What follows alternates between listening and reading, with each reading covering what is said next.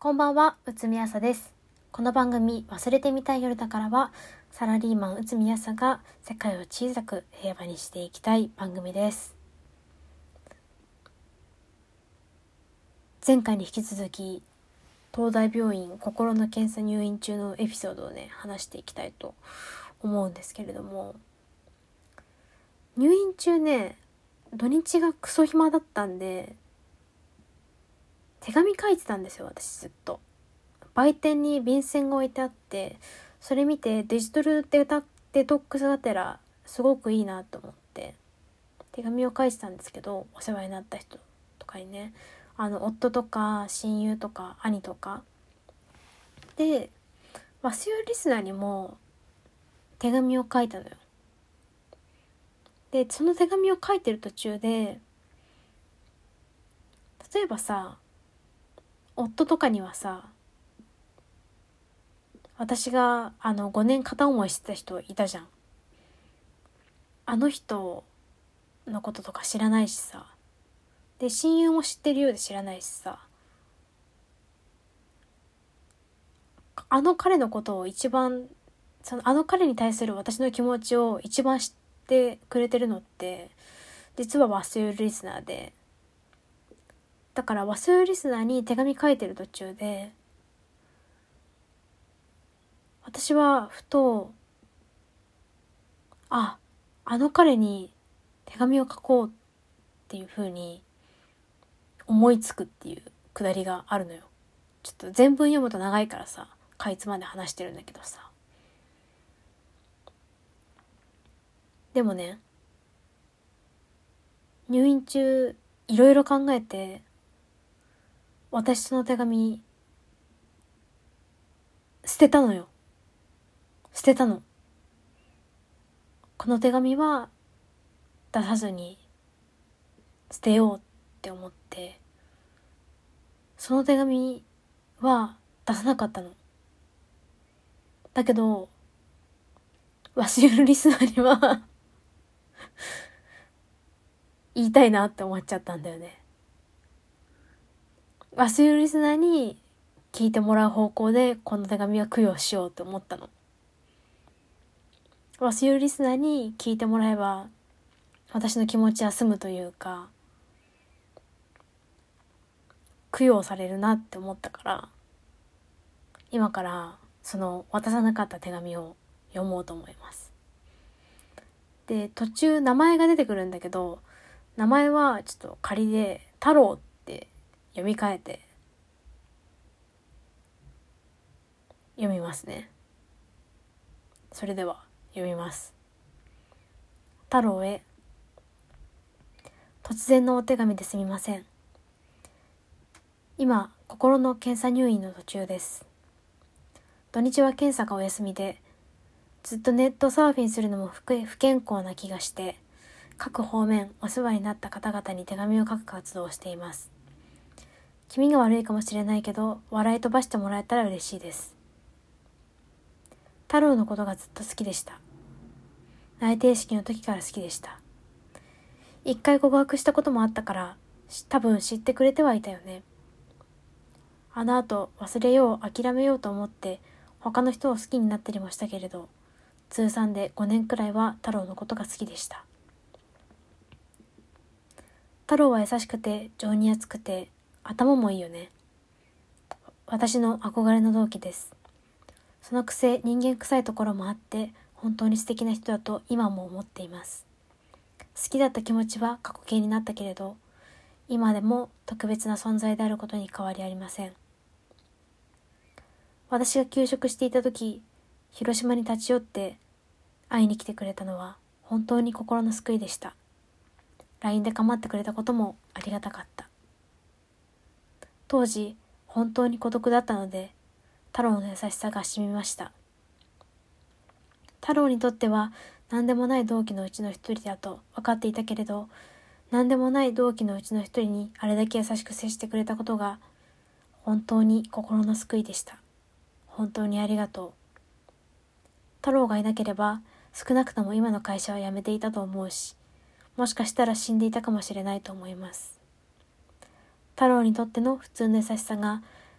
当時の私にとってはすごく特別なものでした。長くなってしまいました。急な独白に驚きまたは恐怖していることと思います。こんな形になってしまったけれど本当に感謝していること伝えたかったので手紙を書きました。これからも何でもない同期の一員として仲良くしてもらえたら嬉しいです。令和5年4月23日内海朝という手紙をね書いたんですよ。書いたんですよね。でこれをさ出すかどうかめっちゃ迷ったんだよね。で住所は知らんからで住所に送ったらさ嫁が切れるじゃん絶対。私も嫌だもん。旦那宛てに女からこんな激ヤバ独白手紙来たら絶対嫌だもん。絶対縁切ってって言うから。なんか住所もわかんないしなんとかしてこの太郎にだけ伝える方法ねえかなって考えたら私今太郎と同じビルで働いてるからさ太郎のロッカーに手紙入れることできちゃうんだよねだから太郎のロッカーにこれそっと入れたら太郎これ嫁に見られずに奥さんに見られずにこの手紙受け取ることできるなって思って、マジでそれをやるかどうか、めっちゃ悩んだんだけど、キモいからやめたわ。キモいから。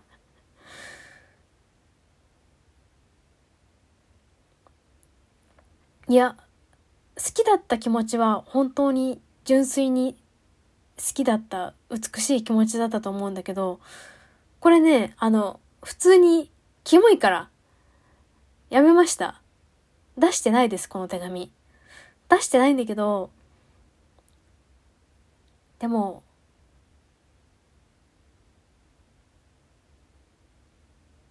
なんか、ねえ、どうかしらと思って。なんか忘れるリスナーには、この手紙書いたんだって。で、ちゃんと捨てたよっていうことを 伝えたかったんだよねで、ワシオルリスナーへの手紙はまだ書けてない。その、もともと 1, 通目書いてる時に激ヤバ展開迎えちゃって、激肝展開か、激肝展開迎えちゃって、よくわかんなくなっちゃって、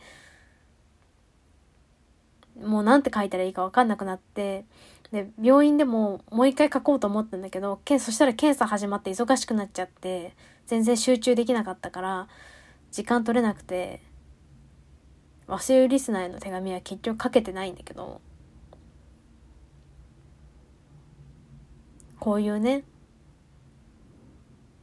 激気も手紙を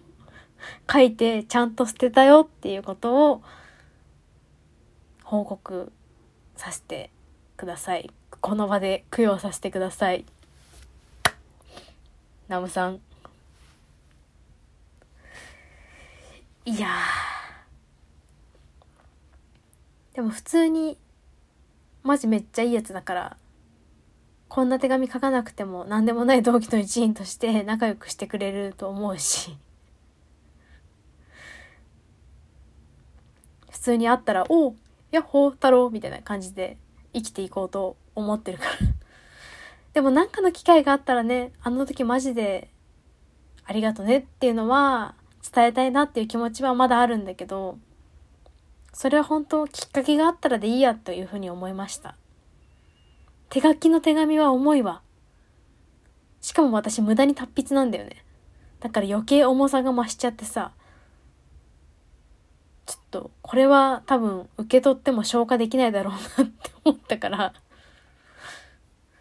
手紙を晒したりするような人じゃないんだけど、なんかさらされたりしてもって思って、酒の魚とかにされても嫌だなって思っちゃったからやめたわ。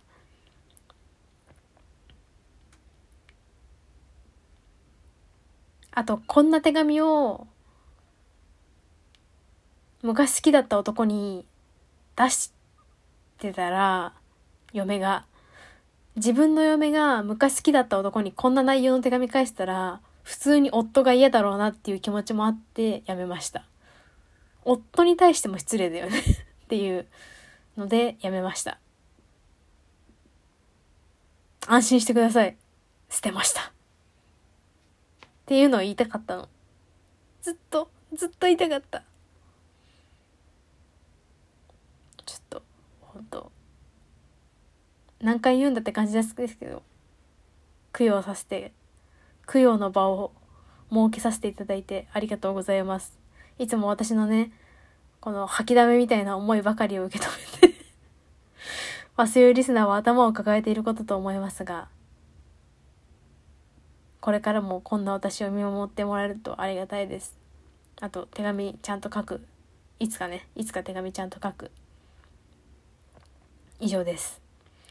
忘れてみたい夜だからは、毎週金曜日配信しています。ご感想は Twitter でハッシュタグわすよるか、お便り箱からお便りを送っていただけるとありがたいです。それではおやすみなさい。